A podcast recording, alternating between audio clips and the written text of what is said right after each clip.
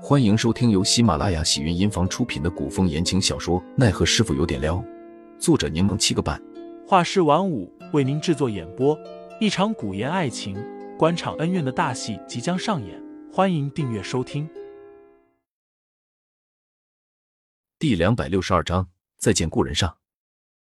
张启忠带着杜潇潇进入，小峰本是不允许跟着一起入内的，然而此时小峰却并未配合。说什么都要陪着杜潇潇身边。小风道：“里面危险重重，我怎么知道你们是何居心？我一定要和小主子在一起。”杜潇潇见小峰如此坚持，便要求带着小峰一起进去。张启忠却意味深长的说了句：“有些事知道的越少越好，知道的多了，只怕会有生命危险。”小峰冷笑：“那我也要跟着进去，哪怕明日便死。”我要守着小主子，随你们。张启忠说完，率先踏进了地牢。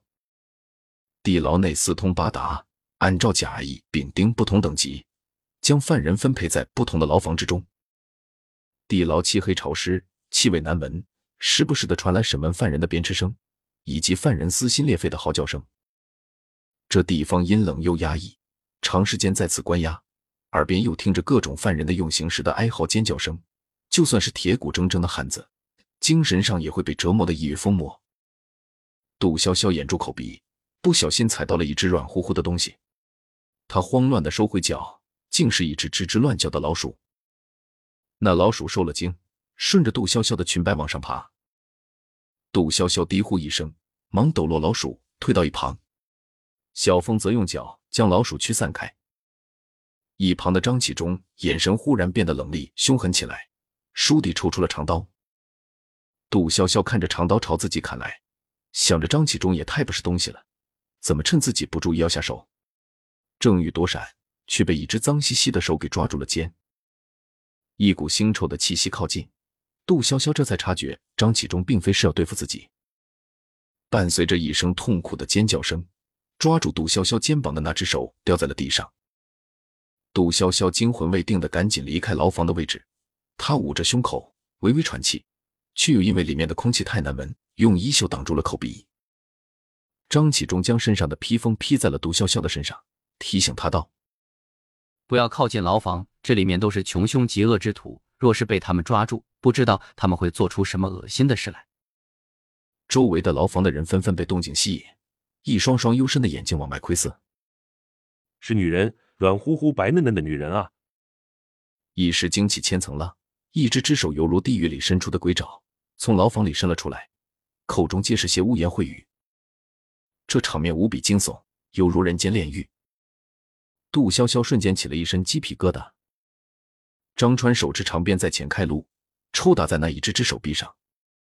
杜潇潇感觉自己像是在看恐怖片，与小凤挨在一起，紧紧的跟在张启忠的身后。越往地牢里面走，犯人便越少，里面也越寒。这里关押的皆是甲级重犯。张启忠在一处牢房前停下了脚步，牢内漆黑一片，什么都看不清。张启忠蹙眉：“不是说了要点灯吗？”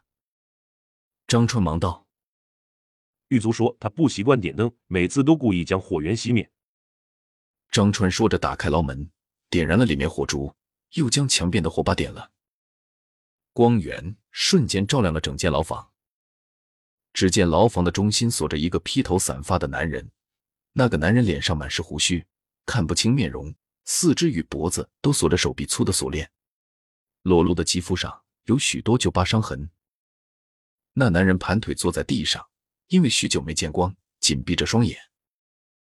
杜潇潇隐隐觉得不对劲，面上却保持着镇定，却忽然发现抚着自己的小风似隐忍着什么情绪，掐得他胳膊有些疼。张启忠看了眼杜潇潇，见他毫无反应，便走到那男人面前，半蹲下身，说道：“你看看是谁来了。”男人听到张启忠的声音，缓慢的睁开眼。杜潇潇这才发现，他有一只眼睛已经瞎了，另一只眼睛正悠悠的望过来。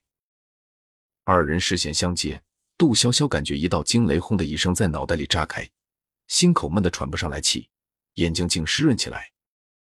张启忠问：“怎么样？认识吗？那男人眼中的光熄灭，眸光变得呆滞，似乎听不到别人的话一般。张启忠勾起嘴角，微笑着说：“她可是你的女儿，银谷主。”此话一出，杜潇潇震慑在地。听众老爷们，本集已播讲完毕，欢迎订阅专辑，投喂月票支持我，我们下集再见。